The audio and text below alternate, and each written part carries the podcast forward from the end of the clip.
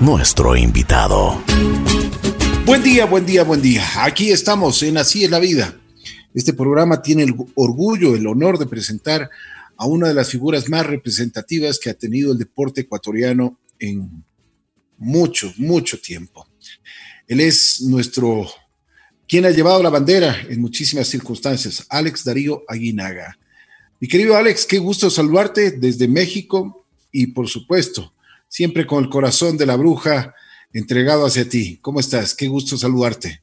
¿Qué tal, mi querido Ricky? ¿Cómo estás? Un gusto saludarte a ti, a toda la gente que nos escucha también. Un fuerte abrazo. Muchas gracias. Mi querido Alex, bueno, vamos a conversar un poquito de tu vida, de tu historia, de cómo, cómo llegaste a ser el personaje tan querido, porque eres muy querido en Ecuador y en, en el mundo futbolístico, en, en, el mundo entero.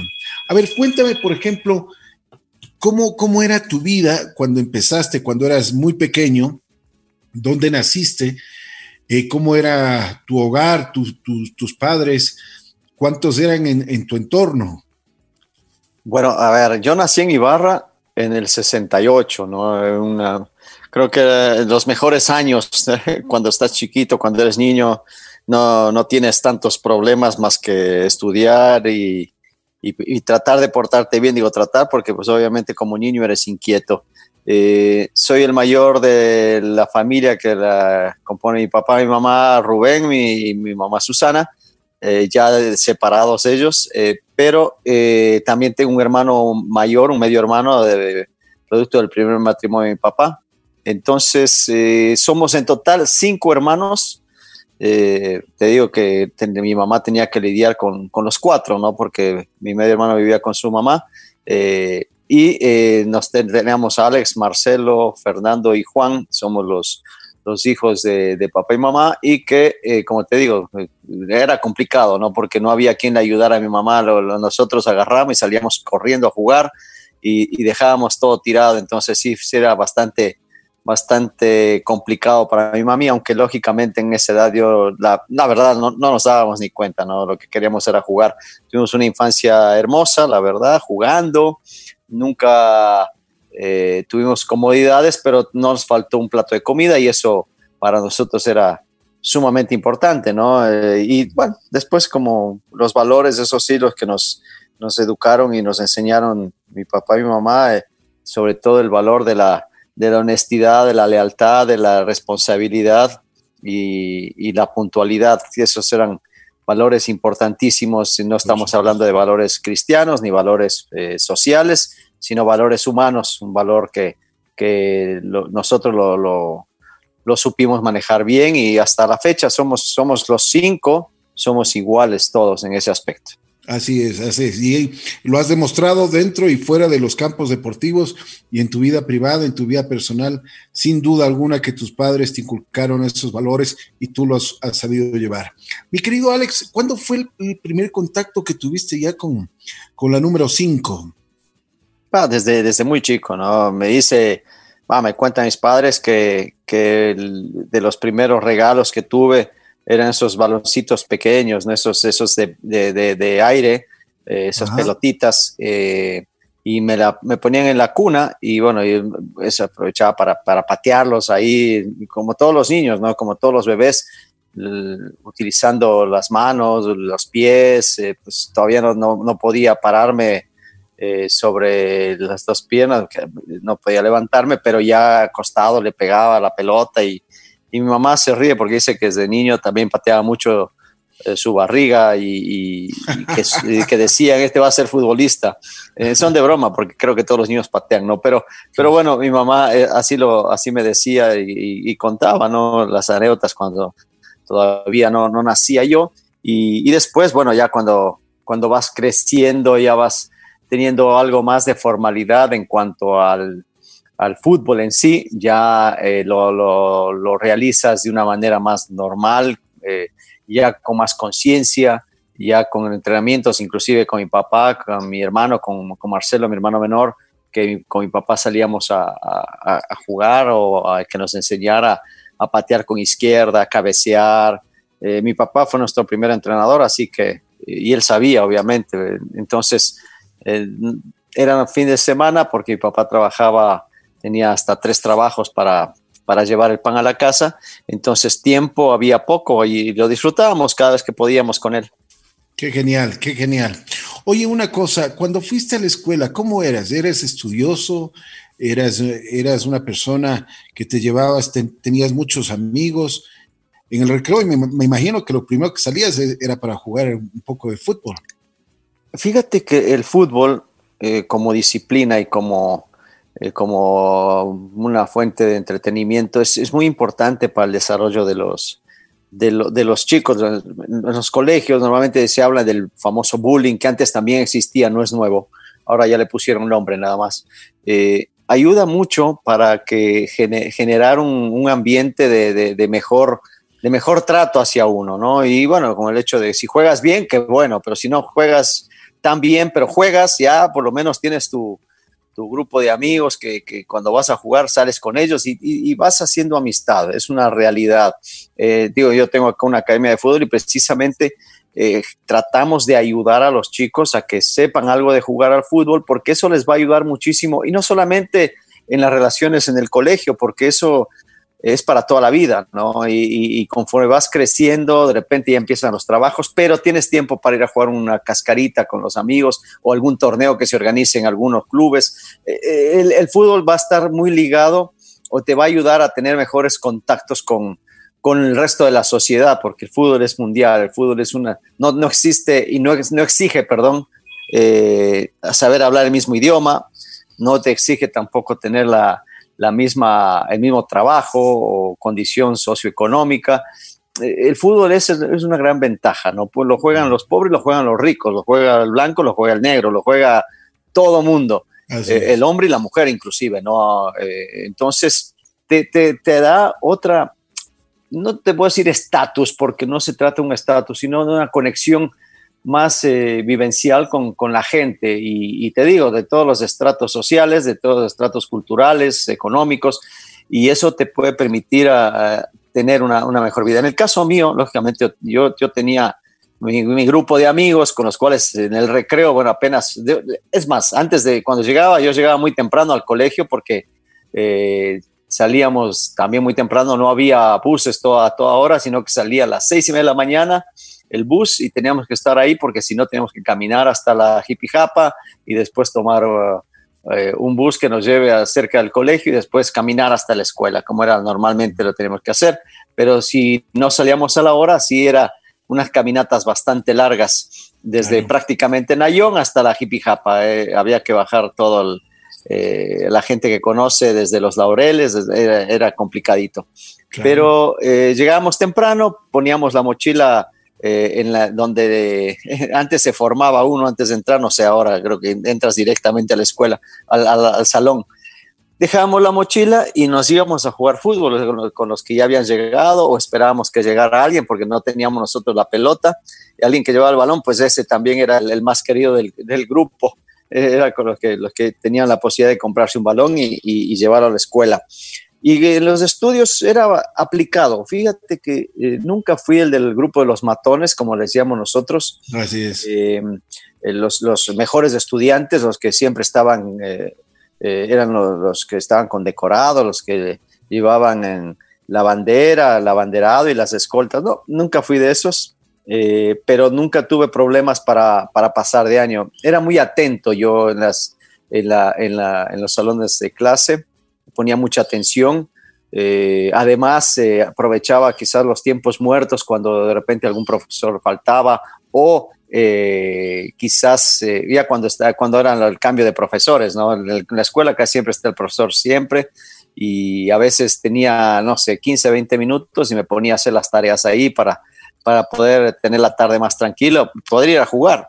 Eso es lo que más me, interesaba, ¿no? Al terminar rápido los deberes y poder irme a jugar con los amigos en el parque.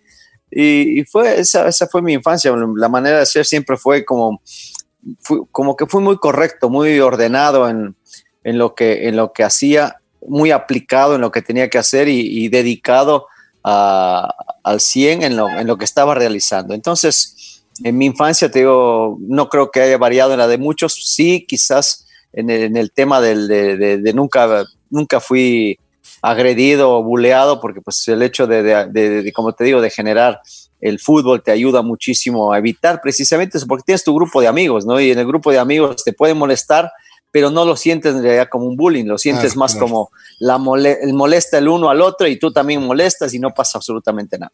Oye, ¿cuáles fueron tus mejores amigos y todavía se ven?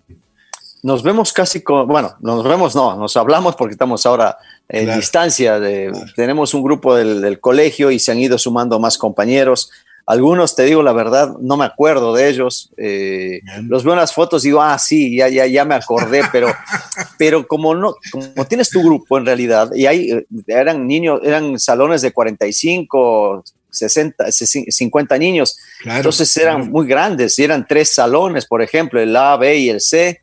Eh, y, imagínate estar hablando de 130, 130, 100 40 niños en, o 150 eh, en, un colegio, en un aula o más bien en un parque, eh, una canchita de fútbol donde pues igual nos cruzábamos todos, pero no todos jugaban.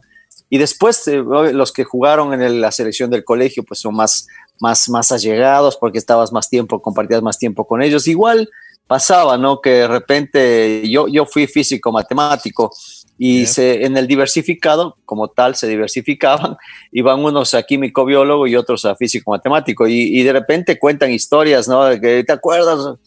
Digo, a ver, ¿qué pasó? Yo, yo ¿dónde viví? Porque eso no me acuerdo, de las, fiestas que hacían, y yo, yo, iba a jugar, yo tenía ya después, estaba en Deportivo Quito, ya eh, mis, mis eh, mis pasatiempos eran distintos a los otros, ¿no? pero bueno, no, no, me arrepiento, yo empecé a jugar a los 16 años, entonces tampoco tuve una juventud eh, como la de los demás.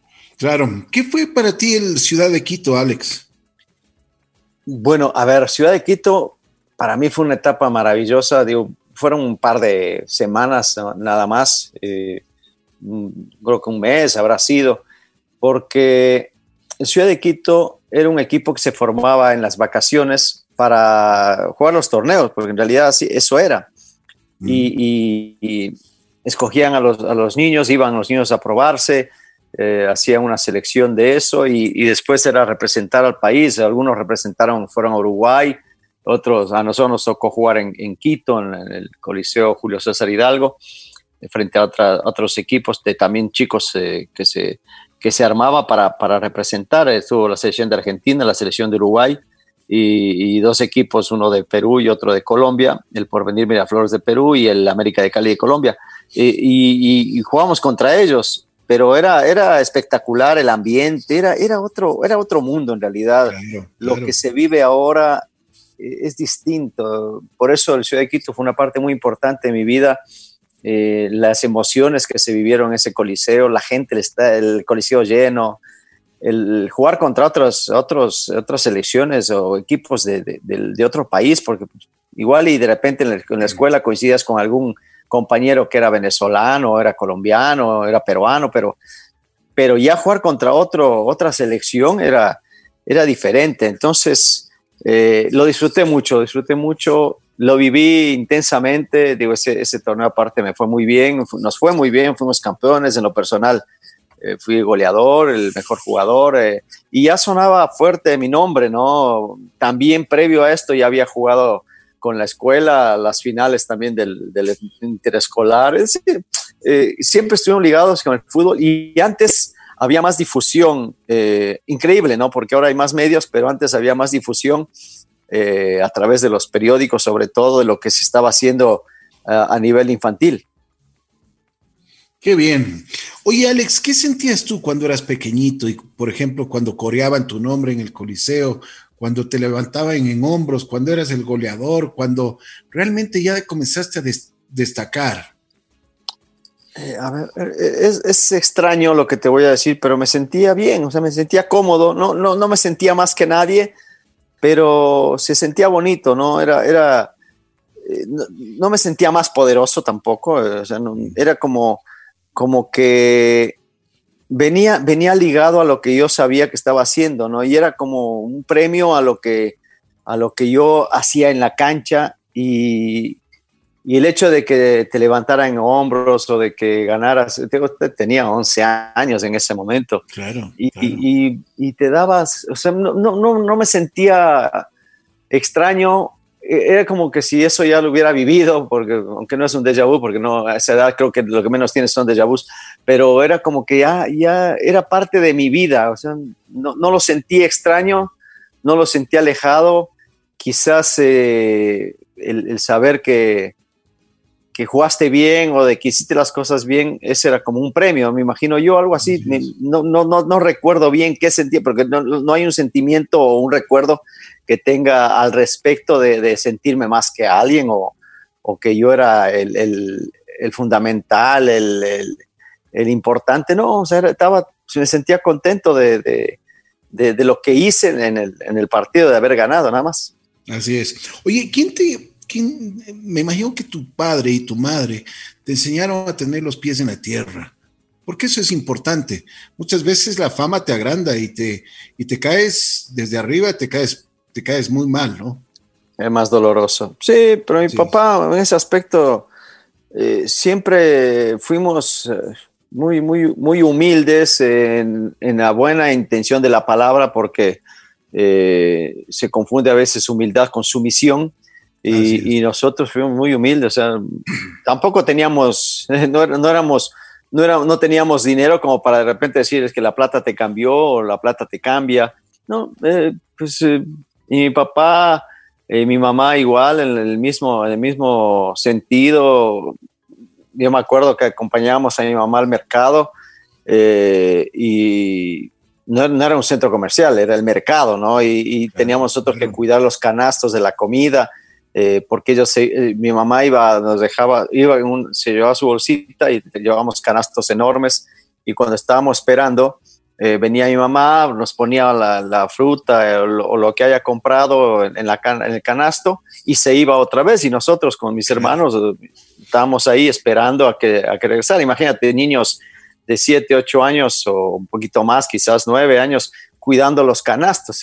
Podía venir cualquier persona y y, y, y te robaba sin problema. Eran otras épocas, pero también había eh, esa conciencia ¿no? de, de, de, lo que estabas viviendo y de, y de, saber que no eres, no eres más que nadie. O sea, eso es algo que, que siempre lo he dicho y, y a mí, por lo menos mi, for mi, forma de tratar a toda la gente es la misma, eh, sea el presidente de la República o sea eh, un humilde ciudadano, no sé, que, que, que en este momento le toca eh, lustrar los zapatos, por decir algo, que no es que sea degradante, ni mucho menos estamos hablando de comparación únicamente de trabajos y que a mí me daba exactamente lo mismo. Yo, inclusive, creo que uno se lleva mucho mejor con, el, ciudadano común y corriente que con algún político que tenga mucho poder. O sea, yo prefiero y me siento más cómodo con, personas de mi, mismo estatus. O sea, está hablando de ciudadano común. Sin duda alguna. Oye, Alex, ¿quién te lleva al Deportivo Quito? ¿Cómo comienza esa aventura en las, eh, me, imagino, en las divisiones inferiores? ¿Quiénes, ¿Quiénes fueron tus maestros allá? Bueno, para ir al Deportivo Quito eh, se armó una, se arman las, siempre los, los, allá en esa época, para hablar de los ochentas, eh, los equipos de las divisiones menores se armaban para las vacaciones. Durante la etapa del colegio, nosotros jugábamos el intercolegial o el interescolar, pero no había eh, en realidad unas divisiones formativas porque no existían. Jugábamos por Deportivo Quito la prejuvenil o la juvenil o, por diferentes equipos durante las vacaciones. No había tiempo para, para, para trabajarlos. Y mi papá me acuerdo que me dice, me, me preguntó eh, ¿qué, ¿qué, vas a hacer en estas vacaciones? Yo tenía 14 años, todavía no cumplía los 15, pero ya estaba cerca de cumplir, los cumplo en julio.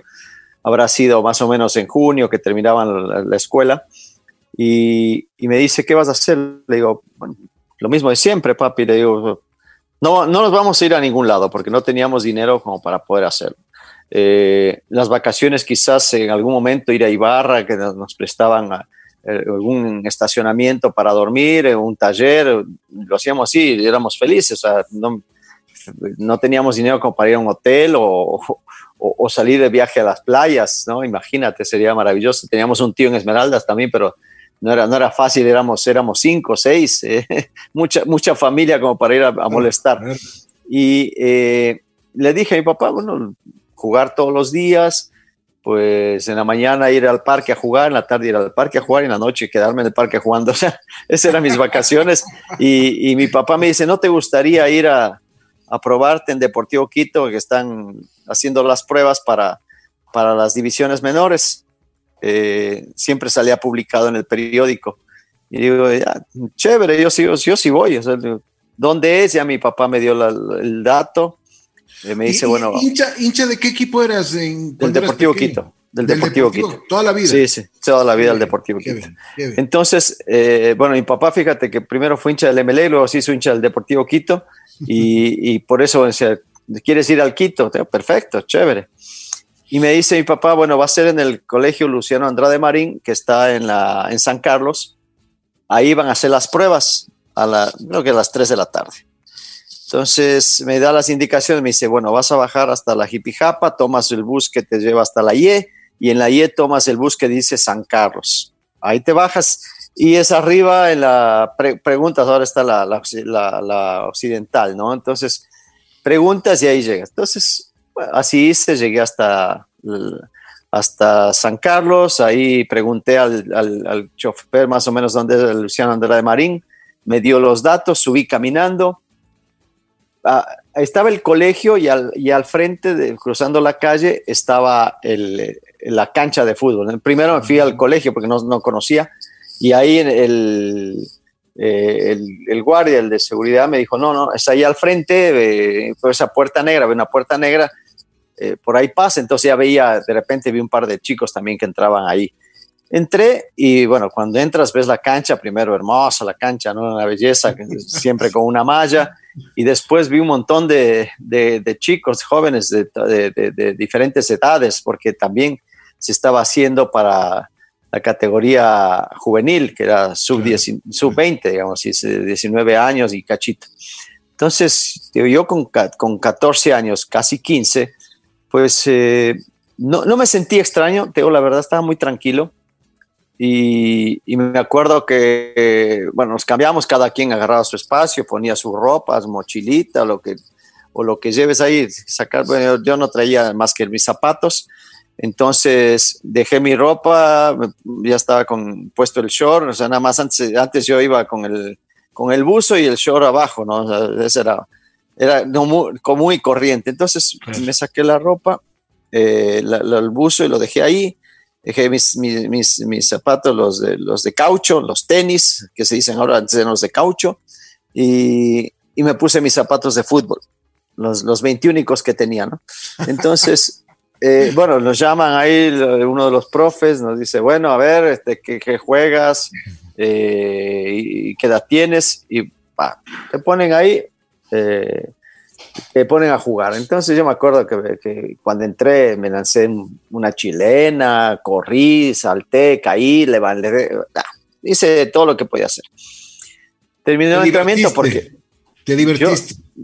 no, la verdad, más que divertirme, como que quería demostrar que podía jugar.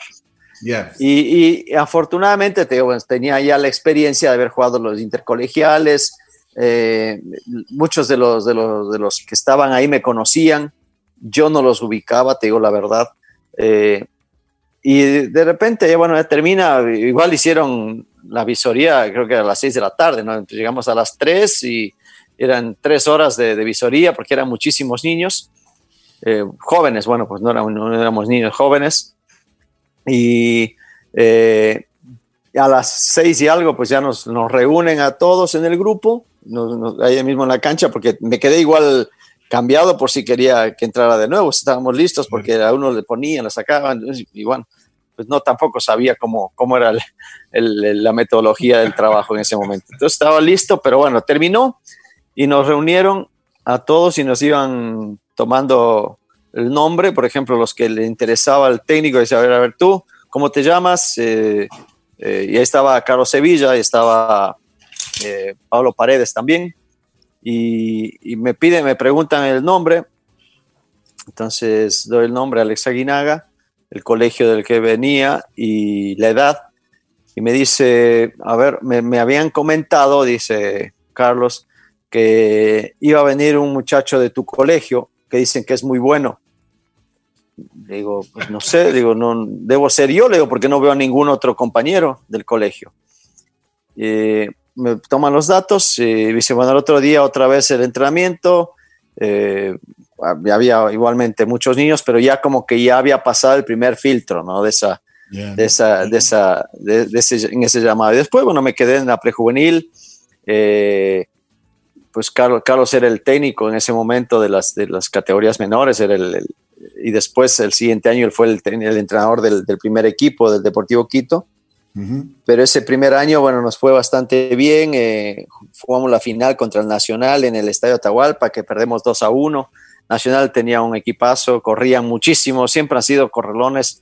Y nosotros intentábamos, eh, Teo, yo tenía 15 años, porque ya había cumplido 15, en una categoría sub-17, ¿no? Entonces todavía todavía estaba verde para, para el torneo, pero de todas maneras fui el goleador y el mejor jugador del torneo. Impresionante. Eh, eso fue en las vacaciones. Después, bueno, terminaron las vacaciones y ya en el intercolegial, por ejemplo, ya había Carlos Sevilla que dirigía el Santiago de Guayaquil. Eh, nosotros teníamos a, a, a, entrenador, de entrenador a, a Carlitos Gutiérrez, eh, paraguayo, que, Uy, que Dios dirigía mío. la Católica. Carlitos Gutiérrez, una, una, una, leyenda en el fútbol de Quiteño, claro, ¿no? Exactamente, y, y, estaba Primo Caballero también, que luego también, dirigía también. otros equipos. O sea, los técnicos del primer equipo o los técnicos de algunos equipos que dirigían, pues estaban en los colegios, ¿no? Porque de repente no había espacio para ellos y dirigían los colegios y estaban y, era, era impresionante los, los entrenadores. Entonces, eh, con Carlos Sevilla, igual como me tocó jugar contra Santiago Guayaquil, pues ya lo conocía también y, y ya él quería que marcarme y todo lo demás, pero bueno, le ganábamos siempre a, a todos. Eh, con el colegio, estábamos, yo estaba en el Marista, en los Andes. Eh, y después, bueno, para el siguiente, el siguiente torneo, eh, vamos, ya, los que ya estábamos calificados, eh, ya, podíamos, ya pasábamos directamente, ya no había filtros, pero fue mi hermano también, ya fue Marcelo a, a, a probarse en el Deportivo Quito también y, y, también se quedó. Entonces ya éramos compañeros ahí en el Deportivo Quito en la prejuvenil, ya fuimos campeones también en la prejuvenil. Ese año, armamos un equipazo, yo también aproveché la, algunos chicos que conocía de, algunos de alguna de algunos colegios porque tuvimos un, viaje a Europa con el imán juvenil, eh, entonces ya conocí a algunos que jugaban en la Condamina, entonces los invité al Quito, eh, y ahí hicimos un, hicimos un gran equipo, ¿no? Fuimos campeones, barrimos ese año a, todos los equipos, a todos, eh, éramos campeones creo que tres fechas antes, y, y, el último, la última fecha yo le sacaba creo que cuatro goles a, a Marcelo Egas, y, y jugamos contra Liga, si no me equivoco y me invita a Carlos Sevilla para debutar ya en primera división en, a los 16 años. Y bueno, así, así llegué a, la primera división, o sea, así llegué al Quito y así llegué a la primera división. El, el primer partido que tú tuviste fue con, frente al técnico universitario y fuiste, le, le, el cambio fue por el Flaco Encalada, que era una institución en el. En el no, no, no fue, no fue por el Flaco, o sea, no, no fue por el cambio ah, por, no el Flaco Encalada. Flaco. No, todo el mundo habla, no sé por qué, hablan de ese sí. cambio con el Flaco Encalada, lo ponen inclusive como si fuera un hecho. Yo entré por el loco, por el Colorado Andrade. Ah, ya, ya, ya, ya. Alberto Andrade, que venía del Barcelona, creo si no me equivoco, yeah. él era el, el, volante y yo entré por él. ¿Por yeah. qué te digo? Porque el Flaco Encalada era lateral por izquierda y era claro. el capitán del equipo. O sea, no. Yo entro ¿Por qué, por... ¿Por qué lo ponen así, Alex? No sé, yo creo que el flaco dijo que, que cuando yo estaba entrando a la cancha, él se acercó y me dijo, por mí decían huevito en ese momento, decir, que me dijo, dale, Wambra, entra a jugar y no sé qué, porque él, él estaba cerca de la, de, de, la, de la banda, me imagino yo, cuando yo entraba, porque antes eh, entré al, al, al, al iniciar segundo tiempo, o sea, no es que eh, eh, había, había otras, entonces tenías que esperar la mitad de la cancha, entrabas y, y, y, ahí fue, me imagino que el flaco dijo algo y seguramente lo malinterpretaron que yo entré por el flaco y que él me, me, se despidió cuando, sea, como que salía de la cancha y yo entraba, ¿no? Él, él, me habló para entrar, no me acuerdo qué me dijo, la verdad, el flaco Qué buena aclaración. Se mejor. Siempre lo he dicho, pero todo el mundo le pone que se entré por el sea, Algunos dicen que fue contra el técnico en Ambato, fue en el estadio Atahualpa, eh, un 19 de agosto, si no me equivoco, del 84. Y, y no me acuerdo más del partido, tengo la verdad. 16 años, pero me imagino años. nervioso, ¿no? Estaba tranquilo, eh, pero yo me imagino que por dentro estaba muy nervioso, porque lógico, tengo 16 años vas a jugar. Eh, lo que sí hacía era mucho frío, me acuerdo, porque cayó granizo. En el primer tiempo cae granizo. Yo estaba en la banca, entonces estaba metido en la banca. Antes las bancas de la Atahualpa había una fosa, era una fosa pequeña. Y, ahora, bueno, ya la taparon y pusieron las bancas más arriba, a la, altura de la cancha. Pero antes era una fosa y ahí estaba yo metido. hacía frío, tengo en serio. Y, y estábamos empatando con el técnico 1-1. Entre el segundo tiempo ganamos, terminamos ganando ese partido 2-1 y me decían los mismos compañeros que tenía que ir a cobrar el premio. Yo no sabía qué era eso. Nunca lo cobré, todavía me deben esa plata, yo creo los del. Eh, digo, ¿qué voy a cobrar? Digo, el premio, el premio para mí era debutar. O sea, ¿yo qué voy a ir? ¿Con qué cara voy a ir a, a las oficinas a cobrar un premio? Le digo, nos pagaban, nos daban, no me acuerdo, creo que 10 sucres para la ayuda cuando íbamos a, para ayudarnos con los, con los pasajes, creo. Voy a ir a cobrar un premio, ¿no? Y, las naranjas, porque no había en ese tiempo. las naranjas cortadas. Claro, no, no había ni, ni, hidratantes ni nada, ni, había agua, ni agua había, ni agua había. Solo las naranjas, te mandaban. Claro. Oye, en, cuando, cuando eh, resto del Deportivo Quito, ¿quiénes eran los, los directivos en ese tiempo? Además, una cosa. Luis Chiriboga. ¿Qué, qué pasó con, con, la culta barra? Porque eso me imagino que te, te, habrán motivado, ¿no? Como, o sea, con el lenguaje que ellos tenían. Sí, eran, eran muy cariñosos los de la culta. no, el, el, Lucho Chiriboga era el presidente, estaban todos los Acosta. Eh, claro, todos Claro, ellos eran hinchas del. Y los del Pinocho que andaba ahí en la culta, todos y todos nos puteaban. El doctor Machado también andaba por ahí. Sí, así eh, Que, eran, que eran, eran simpáticos los de la culta barra. ¿Cómo, cómo insultaban? Era divino. Pero era muy gracioso porque no, no. Era, eran, eran insultos con, con, con clase, ¿no? hay insultos de insultos. Era, era más para, para ponerle un poquitito de, de pimienta y la gente se gozaba, la verdad, y, era, y, siempre hacían una, un, una, una, un grito con, con, rima, ¿no? Y, y, al que le pegaban siempre era el árbitro, que era, eh, pero era parte, era parte del, del folclore. Después, bueno, después vino la, la, barra de las banderas, que era la de la preferencia, que ahora se, se convirtió, creo, en la mafia azulgrana. Ya después empezaron con que mafia, eh, muerte blanca, azul oscura y o, la, la, sur, la sur oscura o, no sé, ya, ya cuando empezaron con esas, esas barras organizadas, ya, ya que más, más que barras pues parecen bandas eh, y, y, la verdad muy triste cuando, cuando pasa eso. Pero antes, te digo, estábamos, eh, la, la, la, culta barra que era en la tribuna, se ponía en la parte baja de la tribuna eh, los palcos no eran cerrados, eran abiertos, era tribuna, nada más quizás era un paquito, las partes del palco era pequeñita y además era como muy exclusivo. Ahí en la mitad del, de la tribuna, porque, para que no, no, le, no le pegara mucho o el sol o la lluvia, no sobre todo la lluvia, porque si pegaba el sol en la mañana te pegaba igual.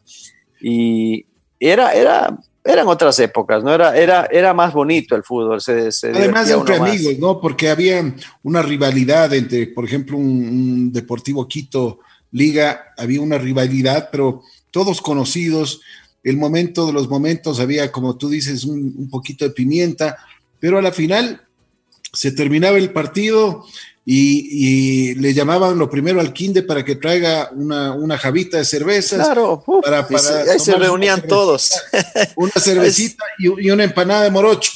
Claro, no, pero aparte, aparte, eh, digo, terminaba el partido porque los de la Católica estaban más arriba, los de Liga igual por otro lado, pero estaban todos ahí metidos. Y cuando terminaba el partido decías exactamente era eso, ¿no?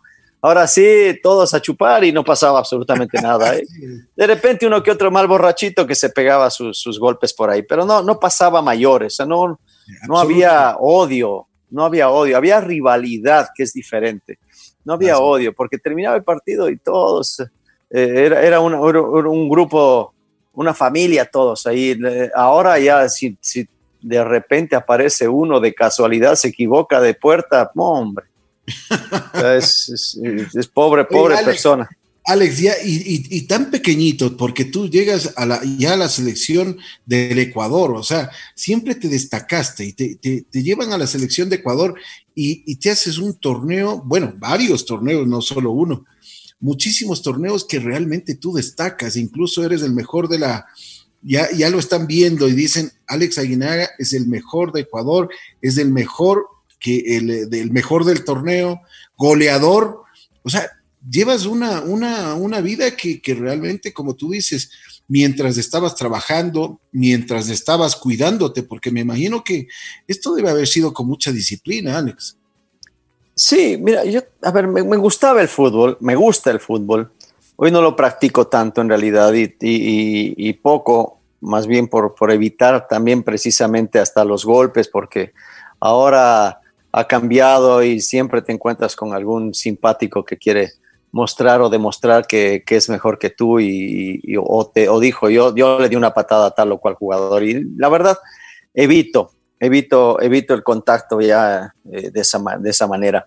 Pero era muy disciplinado porque me gustaba y además eh, me acuerdo cuando estaba en clases, si yo no tenía buenas calificaciones, y no buenas calificaciones quiere decir que esté exonerado, ni mucho menos, aunque trataba de, exonerarme yo en las materias, eh, mi papá siempre nos, advertía que teníamos que tener buenas calificaciones porque de lo contrario nos iba a sacar de la selección. Entonces para nosotros era un castigo muy, muy severo. Si de repente alguna, algún mes traías eh, calificaciones bajas o habías tenido algún mal rendimiento por X o Y, porque a veces te ponías nervioso en los exámenes o lo que sea, eh, pues lógicamente eh, te ponías, eh, te, daba el mes, de, el mes de plazo, ¿no? Llegaba mi papá y me decía, a ver, bueno, tienen un mes para mejorar las calificaciones. Y así era, tenemos que poner atención. Entonces la disciplina para mí fue importante. Hacía lo que me gustaba y sabía que tenía que estar bien para hacerlo bien. Hay mucha gente que cree porque tiene condiciones o porque juega bien al fútbol que no necesita entrenar o que con eso le va a alcanzar y puede ser que tenga razón, pero ¿cuánto te podrá durar? Yo siempre pensaba en que tenía que estar al 100. Eh, las concentraciones eran en, la casa de cada uno, la concentración domiciliaria. El técnico pasaba de repente a ver si estaban ahí. Por, digo, yo nunca tuve problemas, eh, siempre estaba.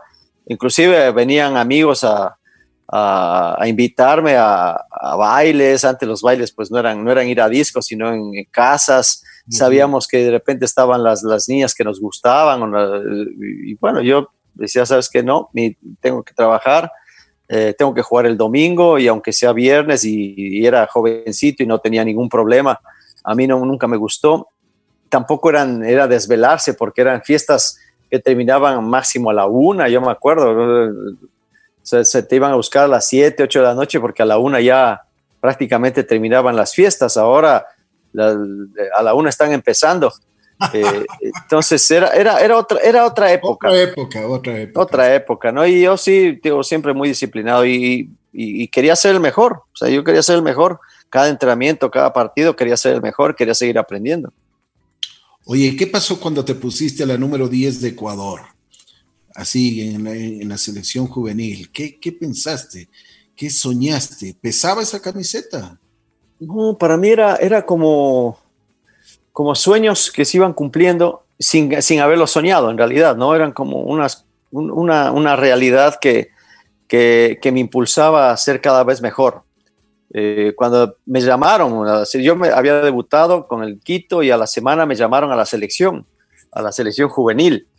Eh, y yo tengo 16 años y los, mis compañeros tenían 19 y, y más y, meses, ¿no? Entonces eh, iba yo a una concentración de tres meses, pues tuvimos tres meses, eh, hasta cuatro en Guayaquil, eh, concentrados en el, en, el, estadio modelo, donde habían unas, unos espacios donde habían camas literas y ahí estaba todo el grupo de seleccionados.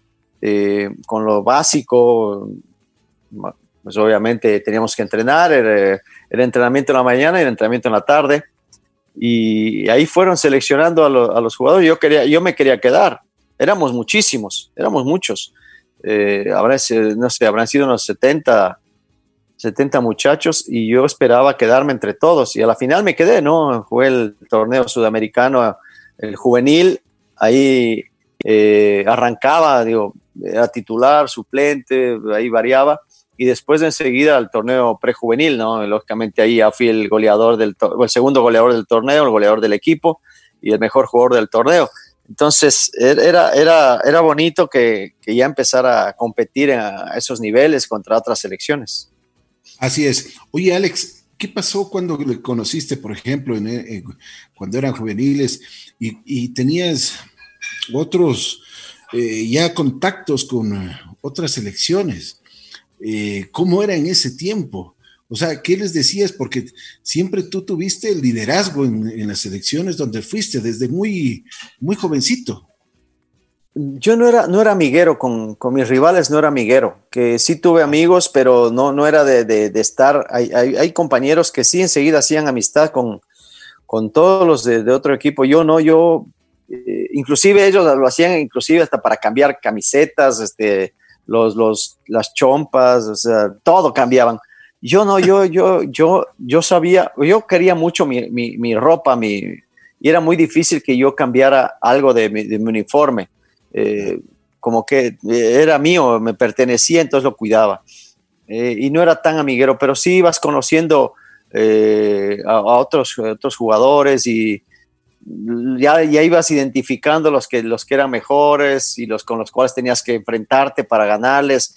Entonces yo ya iba pensando cómo ganar a cada equipo, ¿no? Más que, más que ir a ser amigos, yo iba a competir y, trataba de, de, siempre competir y ganar, ¿no? Ese era la, lo, que, lo que tenía en mente. Y de otros, otros eran más amigueros, eso sí es verdad, pero cada uno era diferente. Yo era, era muy, muy, muy seco, muy parco para, para para ser amigos. En realidad después vas cambiando, vas ya agarrando otro, otro, otro ritmo de, competencia dentro de la cancha. Sí, era, era, era más, más jovial que fuera de la cancha. Fuera de la cancha siempre fui más, más seco, más parco, más para, más para, para mí eh, y concentrado siempre en lo que tenía que hacer.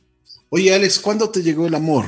El amor de tu vida, porque eh, realmente hiciste una familia impresionante, una familia linda, hermosa, que yo veo los comentarios muchas veces, o sea, un poco, comenta muy poco, pero siento que tienes una familia, unos hijos extraordinarios y una mujer que siempre te apoyó.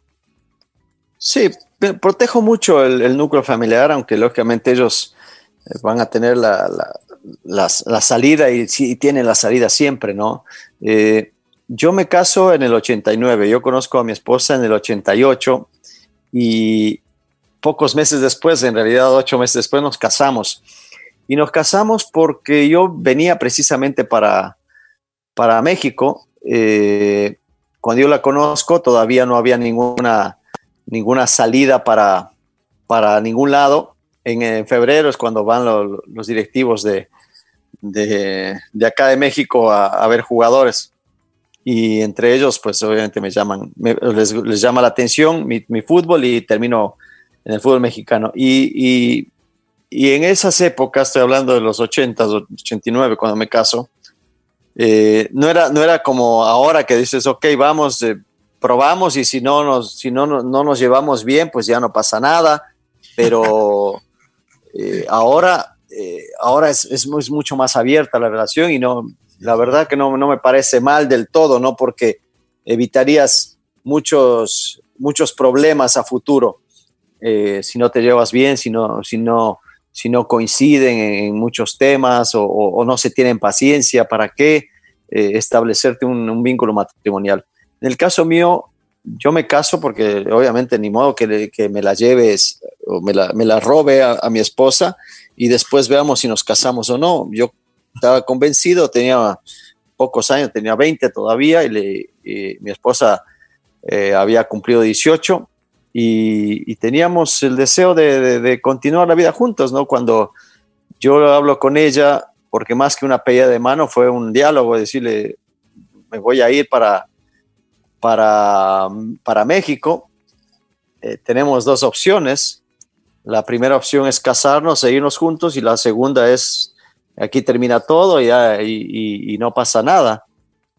Eh, mi esposa siempre fue muy lista, ¿no? Y me decía, bueno, ah, porque le decía, ¿qué piensas tú? Y ella me dice, bueno, no sé, ¿qué piensas tú? ¿Qué quieres hacer?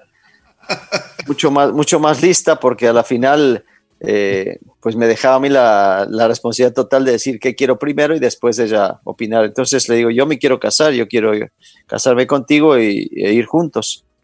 Ah, dice, perfecto, yo también. Entonces, en un mes nos casamos.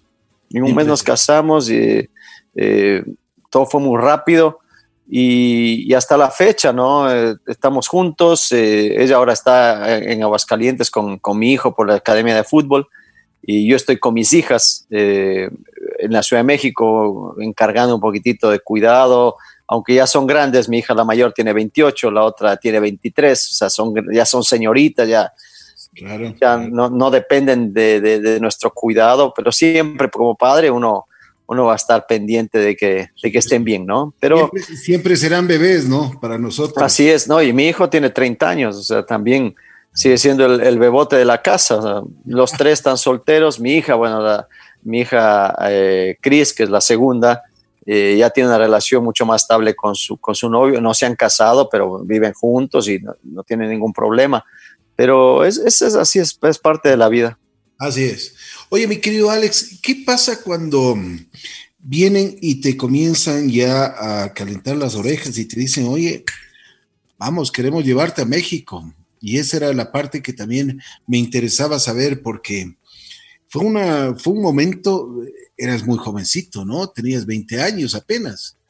A los 18 años ya quería salir yo del fútbol ecuatoriano. O sea, no, no necesitaron calentarme las orejas porque ya...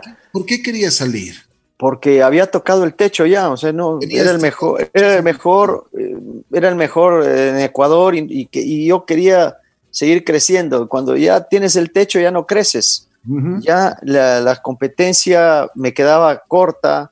Eh, yo sentía que tenía la necesidad de, de, de de competir a un nivel mucho más alto, de buscar otras, otras, otras distancias, otras esferas. Y, tuve la oportunidad de irme a Francia en ese momento. Hubo una nevada en, eh, Francia, ya no pude viajar, estaba ya con boleto para ir a entrenar con el Nancy de Francia eh, y, no se pudo concretar. Digo, por porque ya estaban todos trabajando en coliseos, a puerta cerrada, no, no había competencia, entonces pues se, truncó esa posibilidad y así hubo posibilidad, vino una vez un, un representante que me hablaba de, de, ir al, al, Fútbol Club Barcelona de España y no se, no se concretó, no se cerró la negociación. Eh, y yo estaba molesto, ¿no? Porque en el Quito no, no, no, no veía yo que, que, que, quería negociarme, lógico. Estaba jugando en el Quito, era la figura del Quito y lo que menos querían es que yo me fuera. Pero yo quería irme, ¿no? Cuando vino la gente de, México, eh, dije que sí enseguida. Y, después pasó la posibilidad de irme a Millonarios, de irme al Milán de Italia, pero yo había, dado mi palabra para ir a México y terminé en México. Oye, una pregunta, Alex. Eh, ¿Tu pase lo diste, o sea, cuando comenzaste a jugar en el Deportivo Quito, simplemente firmaste en las divisiones inferiores y diste o sea, completamente. No le costó un centavo al Deportivo Quito. Es que no, no, no, no cuesta de inicio. Antes no había derechos de formación, no había nada. Eh, pues tú entras a un equipo, firmabas tu carta o el carnet, porque ni siquiera firmabas un contrato, estabas en las menores, eras menor de edad, no puedes firmar, o, no es legal tu firma ante la ley, pero firmé eh, llegando al Deportivo Quito y firmé luego contratos y, y era ya el jugador del Quito. Antes era, era mucho más sencillo, más fácil. No, no había tanta, tanto, tanto problema para, para estar en un equipo. Tampoco tenías ninguna ventaja, ¿no? Porque si tú, por ejemplo, no, no arreglabas con el equipo, pues no jugabas. No es que te ibas a otro equipo, ya me llevo mi, mi, carta y me voy, ¿no? La carta pertenecía al club hasta, el, hasta que ellos lo vendieran o hasta el día de tu muerte, ¿no? Porque era, era, era total y absolutamente los, los reglamentos a favor de, de, los, de los dueños del club. Después ha cambiado con la ley Bosman y, Bosman y todo lo demás, y ya el jugador tiene derechos y que ya si no está cómodo en un equipo puede negociar la salida, si es que tiene cláusula de rescisión pagársela, si no tiene cláusula y queda libre, pues irse cuando le dé la gana. Quizás ha cambiado para mal o para el otro lado de manera radical, que también creo que, esa parte no, no, no, es del todo correcta. Así es. Yo creo que debe haber un equilibrio en eso, ¿no? Debería haber, debería haber, pero antes era todo a favor de uno, ahora es todo a favor del otro. Por eso los famosos contratos ahora se ponen una cláusula de rescisión, cláusulas de salida. Eh, pero bueno, si eh, no le quieren pagar, por ejemplo, no le quieren pagar la cláusula de rescisión al jugador, el jugador se queda, pero se queda a disgusto, tiene mala cara, mala actitud, eh, no quiere jugar, se la pasa en otras cosas. y, el técnico, que es el más perjudicado, y el club también, porque al final está, tiene que pagarle su sueldo, pues tiene que aguantar. No puede, no queda otra. O la otra es dejarlo que se vaya, pero pierdes un dinero importante porque el jugador se queda libre, ¿no? Alex, llegas a México, ¿qué pasó? ¿Cómo te fue? Cuéntanos. Imagínate lo que es eh, en un país tan gigante, donde hay tantas personas, donde hay tan buen fútbol, donde se ha hecho mundiales de fútbol. Llegas y tú eres el apenas, apenas, y ahí es realmente un orgullo de Ecuador, eh, de que tú seas eh, nombrado el jugador de la década en el Necaxa. Es impresionante tu carrera.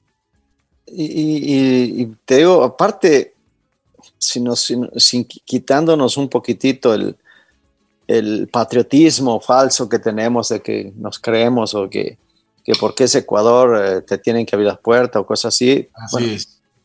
Venía el fútbol ecuatoriano. El fútbol ecuatoriano no había calificado un mundial, eh, no había tenido algún logro importante. Entonces, eh, si de repente hoy hay, hoy hay un panameño en, el fútbol ecuatoriano que es Torres, en el, en el Independiente del Valle y de repente dice, es que es un panameño, ojo, es un gran jugador el muchacho, pero empieza la, cabeza a decir, pero es panameño, en panameño juegan, Panamá juegan béisbol. Eh, y, la gente a veces se queda con ese, ese estigma, ¿no? Y lo, lo, mismo pasaba conmigo, bueno, es ecuatoriano, dice, ¿quién conoce Ecuador? ¿Dónde queda Ecuador? ¿En África o en dónde? Y, y, lógicamente eh, tengo esa contra, aunque ya Ítalo estuvo en México en los 70, pasó mucho tiempo. Ítalo Estupiñán y Carlos Torre Garcés vinieron en los 70, pero eh, es lógico que de repente, a ver, Ítalo negrito, yo blanquito, ¿de dónde son? De, otro país deben ser, ¿no? Eh, entonces, eh, es lógico que, que, cuando viene un argentino y pasa en Ecuador, ah, es argentino y todo el mundo le abre la puerta. ¿es panameño? ¿Quién es panameño? Dice, nadie, nadie lo conoce. Entonces también cuesta el doble de trabajo eh, el que te reconozcan el que reconozcan tus méritos, tus logros. Entonces, para mí fue importante el poder demostrar en la cancha que yo podía jugar y, ser lo que, lo que alcancé a hacer. Pero fue eh, mucho, mucho trabajo, no, no fue para nada fácil. Y después, bueno, ya la gente pues, dice, no, que fue el mejor jugador, sí, pero no saben lo que me costó. Pero por eh, eso quería preguntarte eso, que, o sea, me imagino que llegaste a un país tan grande, tan extraño. ¿Cuánto tiempo, por ejemplo, te, tocaba eh, salir de tu casa? Y eso es lo que deberíamos saber. ¿Cuánto salías, em, qué tiempo salías para, para ir a tu entrenamiento? ¿Qué tiempo te quedabas después del entrenamiento normal que tenían todos los jugadores para que tú hagas esto? Bueno, te cuento primero, yo hacía eh, más o menos dos horas de viaje en auto al entrenamiento. Yo, eh, ya cuando mis hijos estaban más grandes, yo salía a las 7 de la mañana para pasarles dejando en la escuela y de ahí me iba al entrenamiento y llegaba a las 9 más o menos al, al entrenamiento. Eh, el entrenamiento era de 10, de 10 a 12, 2 y media. Eh, quizás un poquito más, a veces teníamos doble jornada, pero normalmente a las doce y media y a 12 y 45 estabas terminando el entrenamiento. Yo todavía me quedaba mucho tiempo porque me quedaba practicando tiros centros, tiros libres, remates, pases, cambio de frente, etcétera. Lo que me, lo que me, lo que sentía yo que podía mejorar y lo que podía trabajar también con mis compañeros. Y, y, después me iba, terminaba más o menos saliéndome entre una y media y dos de la tarde de regreso a, a la casa. Y a veces, si salías a una hora, por ahí te hacías dos horas. Salías a otra, te hacías tres horas sin problema. Entonces, eh, vas, vas entendiendo que si sales más temprano va a más gente en, la calle porque van a las escuelas por los niños. Y, y yo a veces trataba de salir un poquito más tarde para evitar ese tráfico o, esperar que el tráfico ya pasara.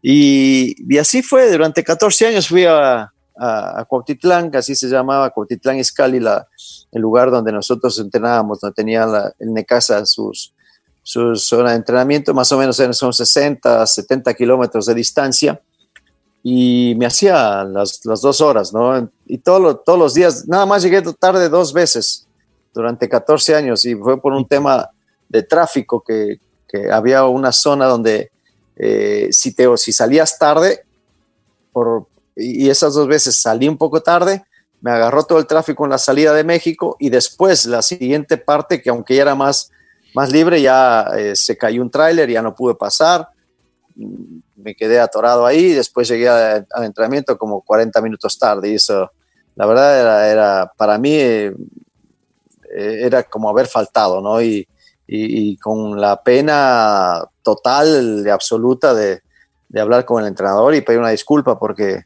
tengo, fueron 14 años y fueron dos veces nada más, pero, pero no me gustaba, no me gustaba llegar ni, sobre la hora. Yo estaba una hora antes siempre, eh, descansaba, algunas veces inclusive eh, desayuné ahí, eh, no, no, tenía el tema del desayuno, compraba, pasábamos comprando un yogur o algún pan, dulce y ese era mi desayuno y después vamos a seguir entrenando y, pensar todos los días cuando me levantaba, en, pensaba, pensaba en ser el mejor, pensaba en, en, en, cada día mejorar porque pues así, así, así era mi, mi mentalidad. Qué bien. Esfuerzo, dedicación, disciplina, orden, inteligencia, talento. Son las cualidades que realmente te han llevado al éxito. Una, una pregunta, Alex. ¿Qué pasó cuando fuiste eh, ya seleccionado el Ecuador? Cuando tú llevabas siempre la bandera del Ecuador y llevabas un brazalete que te decían que eras capitán de la selección del Ecuador. Una responsabilidad grande, me imagino, ¿no? Toda la vida la tuve, o sea, no, la sentía como extraña ni, ni como un peso. Para mí era algo normal. O sea, a ver, yo de repente decía, a ver, ¿quién puede ser el capitán? Yo. Y nunca me molestó. Ahora, inclusive, cuando se hablaba del técnico de la selección y me dijeron que a quién le pondrías, me pondría yo.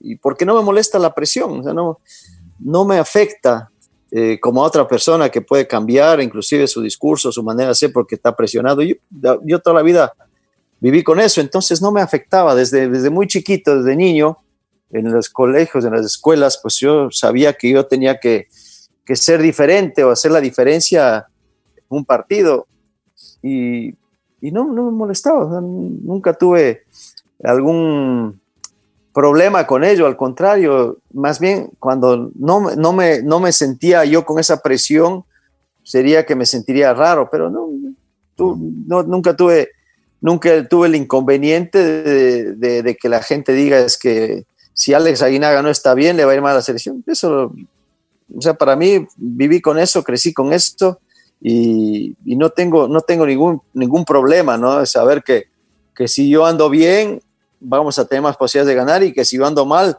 eh, la, las puteadas van a venir para mí. Nunca, sí. nunca tuve problema.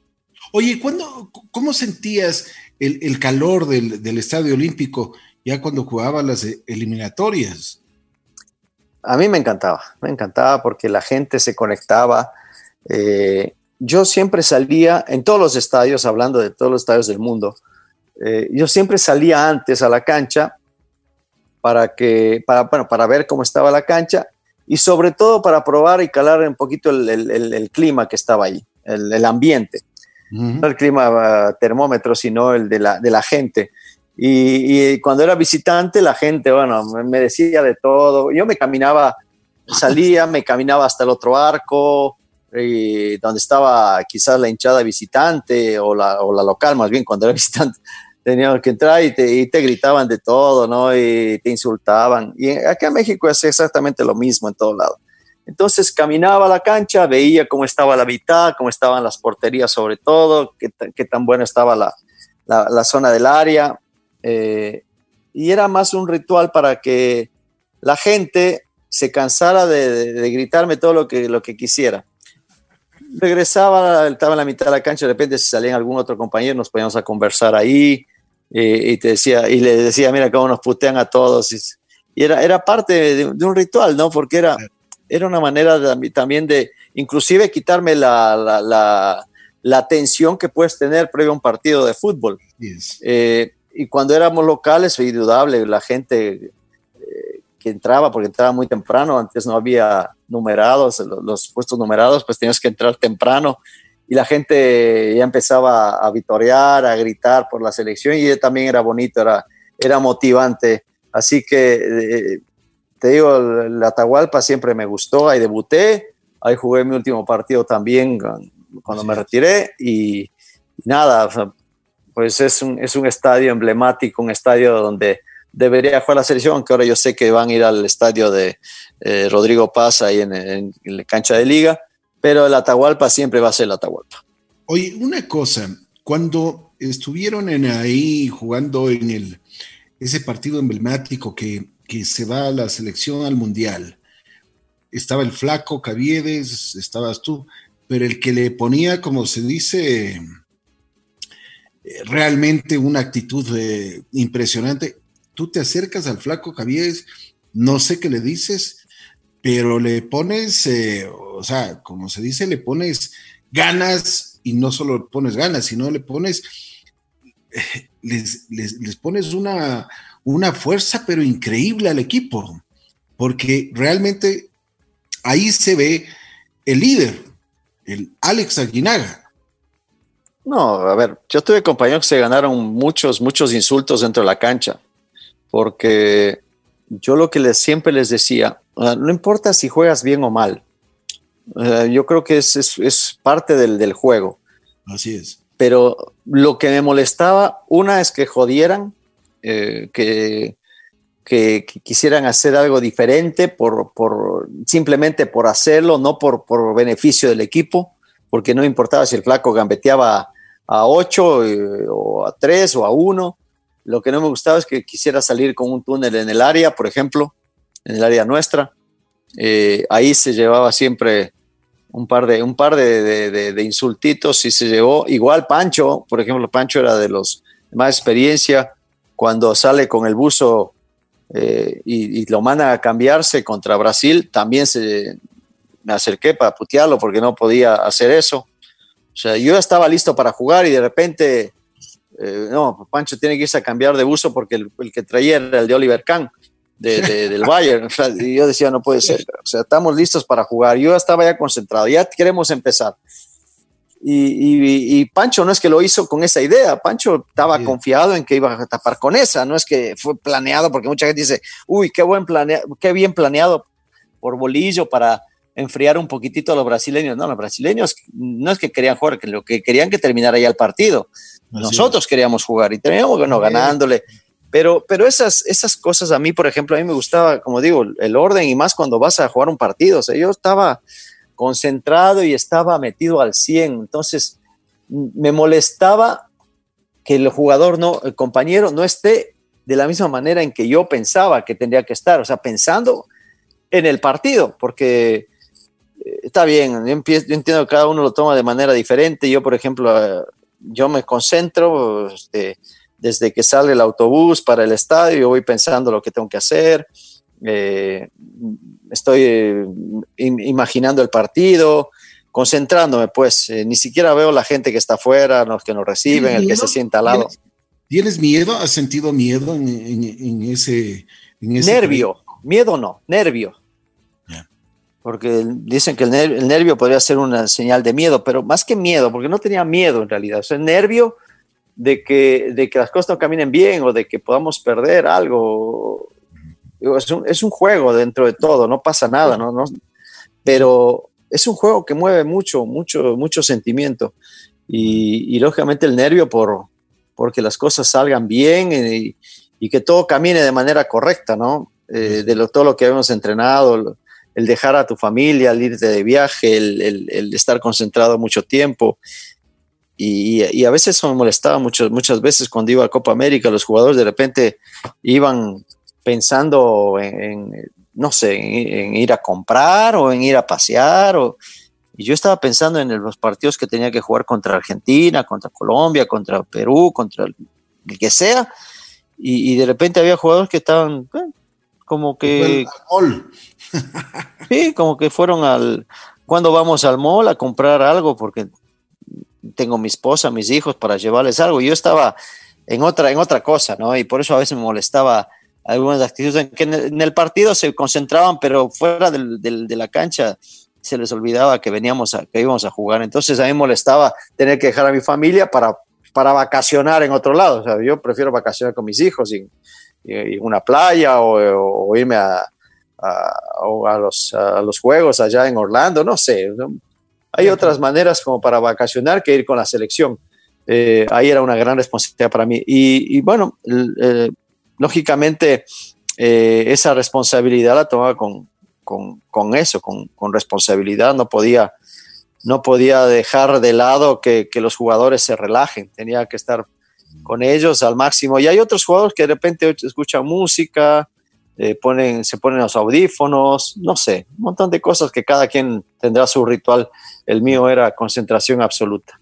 Oye, Alex, ¿qué pasó ese, ese día de, con, con, Uruguay?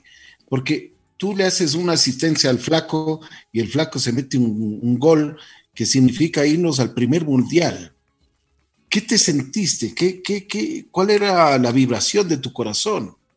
A ver, en el partido eh, primero estaba más nervioso que nunca porque estaba en la banca. Uh, yo quería entrar a jugar, no podía de inicio, lo sabía, pero quería jugar. Y venía con una lesión ¿Por de... Estabas, ¿Por qué estabas en la banca? Yo vengo con una lesión de rodillas, de las dos rodillas, tenía distensión de ligamentos.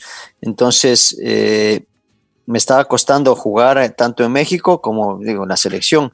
Yo jugaba infiltrado, jugaba con, venda con vendaje para tratar de sujetar la rodilla. El, ligamento, el ligamento colateral interno tenía un bostezo, los dos. Entonces, eh, no, no, estaba, no estaba al 100 para jugar, pero yo quería jugar. Eh, por eso le decía a Bolillo que ya estaba listo y Bolillo me decía, tranquilo, todavía, todavía hay tiempo. Yo decía, pues, se nos acaba. Hasta que ya entro y bueno, ahí cuando hago el pase, el pase de gol al flaco, y termina cabeceando, bueno, fue, una alegría enorme y lo que primero hice fue agradecerle a Dios por, por, esa, por esa suerte de haber conseguido el gol.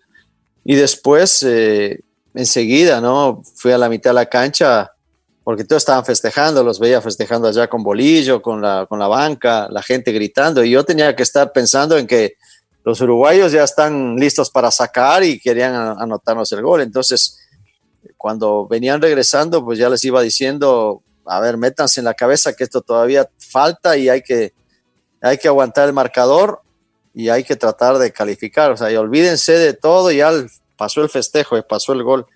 Y, y así, porque ya, ese momento ya te desconectas. en la fiesta. No, exacto, te desconecta ese momento, o sea, porque la alegría está y, que se desborda. Le pasó a la selección en el, eh, para el 2010 eh, hacen el gol a, a, a, a, Uruguay, empata el partido y después enseguida le cae el segundo gol de Uruguay. En, entonces no, no, no, hay que, no hay que descuidarse, digo, es, es, es, parte del, del, del, deporte. Si eh, las emociones te pueden eh, desconcentrar y, y, eso aprovechar el rival. ¿no? Así es. A ver, ¿qué es Dusan Draskovic para ti? Pancho Maturana y Bolillo. A ver, mira, Dusan llega en el 88, un poquito, en el 89 quizás, eh, después de, de, Grimaldi. Y yo me acuerdo con, con Grimaldi teníamos una gran selección, una selección muy bonita. Se había armado con muchos jóvenes para jugar la Copa América. faltando una semana para que empiece el torneo, para llegar a Argentina, porque nos tocaba Argentina y Perú de, rivales.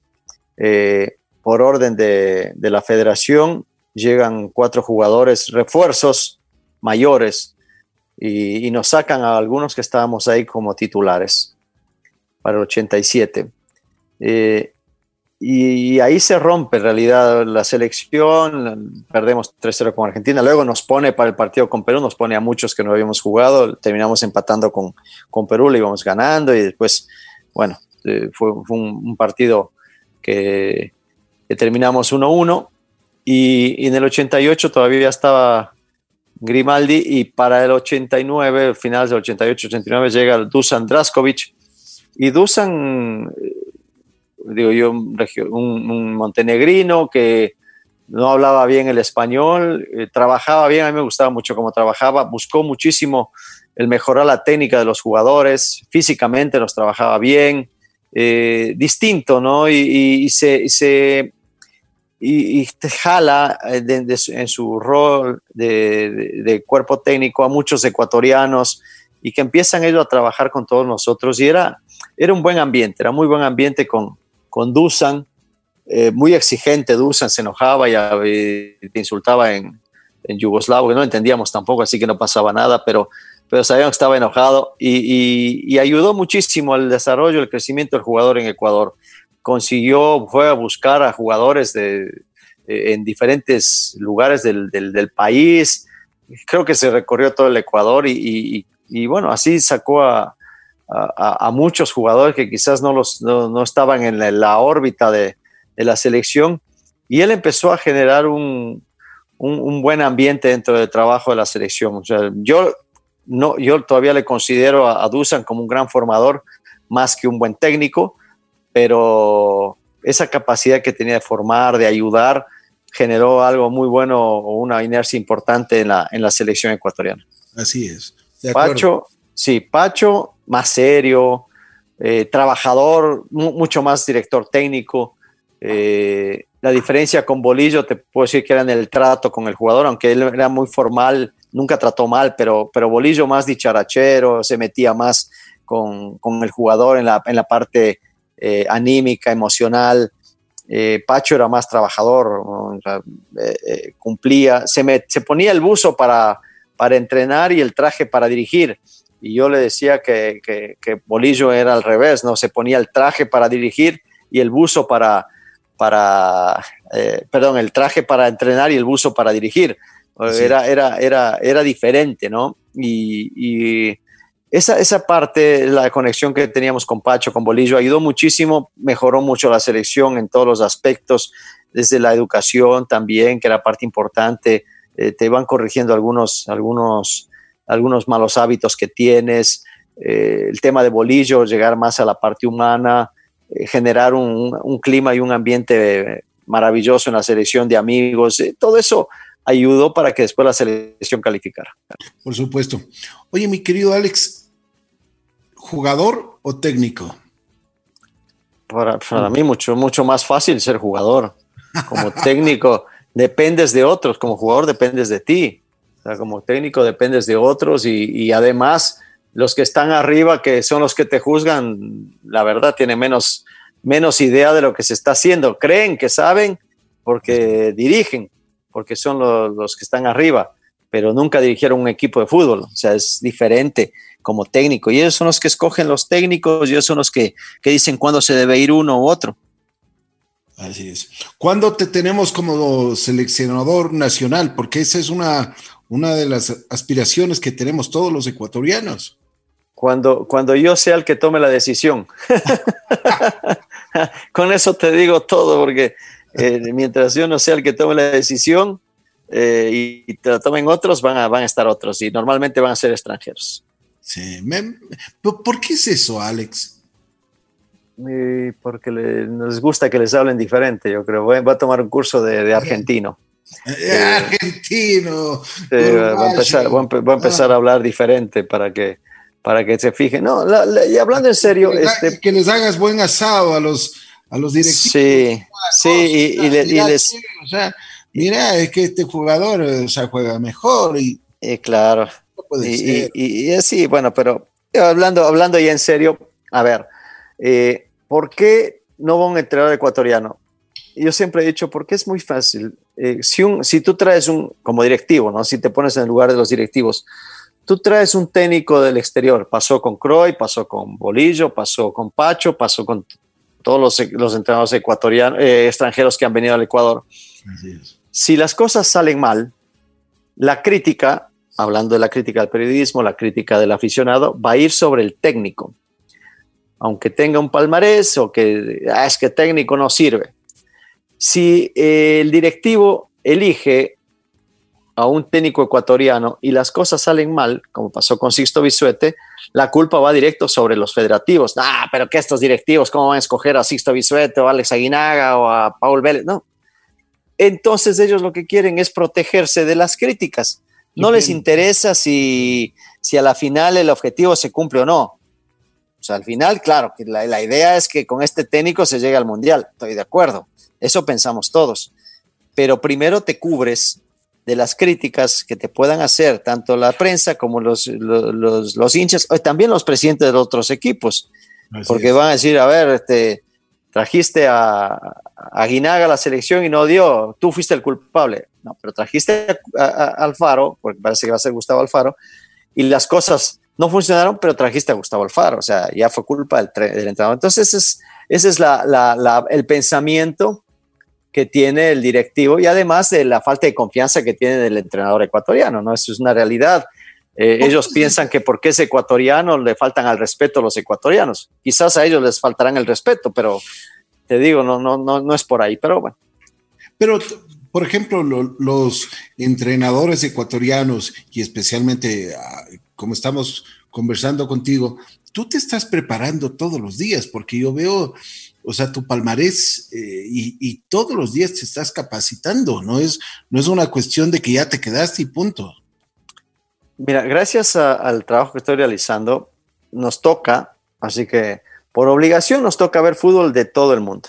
Así es. y después, por, eh, por, porque me gusta, en lo, personal, vas analizando eh, diferentes proyectos en, el mundo o lo que se está realizando, que, hace el Bayern con su entrenador, las, las, diferentes variantes que puede tener, cómo va mejorando eh, o cómo ha ido cambiando el Barcelona o, empeorando o el trabajo de Zidane al frente del, del Madrid. Hoy el fútbol pasa, y ha pasado siempre, bueno, siempre ha pasado por los jugadores, pero hoy el técnico es menos determinante que antes. Hoy tiene el técnico que ser eh, más abierto y más flexible con los jugadores, porque dentro de la cancha sí saber ubicarlos, sí saber eh, eh, entender la filosofía del fútbol que puede mejorar o manejar un, club, igualmente una selección, pero antes era más importante el, planteamiento táctico que realices a lo que tú puedas, no sé, manejar a nivel de, camerino. Hoy un técnico que quizás no sabe manejar mucho la, técnica y la táctica o la estrategia, puede ser un técnico muy bueno porque maneja muy bien en la, parte anímica del jugador o de los jugadores y terminan rindiéndole mucho más de lo que se esperaba. Otros que de repente son muy buenos tácticamente en la, en la estrategia y de repente dices, oye, es que cómo trabaja, qué bien trabaja. Si no le conectas, no conectas con el jugador, estás muerto, porque el jugador no te va, no te va a respaldar y tampoco va, va a meter las manos por ti. O sea, esa parte es, es muy importante en la actualidad. Eh, pero obviamente no por eso quiere decir que no, no sepas cómo parar un equipo o, qué, jugadores están en condiciones de jugar en tu equipo. O sea, es parte también fundamental y, y, lo vemos en todo el mundo. La parte anímica es, es importante. Claro, si tienes un equipo que es mucho mejor y, te gana por calidad, bueno, pues aunque le, aunque le pongas la parte anímica, si el otro, si el otro te llega 10 veces por partido y te hace tres goles, o sea, no, no, te va a alcanzar con, con lo anímico. De acuerdo. Alex, ¿qué te ha dado la vida? Tranquilidad, mucha tranquilidad. Me, ha dado la posibilidad de, de poder eh, disfrutar lo que tengo y, y seguir haciéndolo. Eh, el tener a, mi familia bien, eh, estar con mis padres también, y, paz, o sea, mucha, mucha paz, mucha tranquilidad.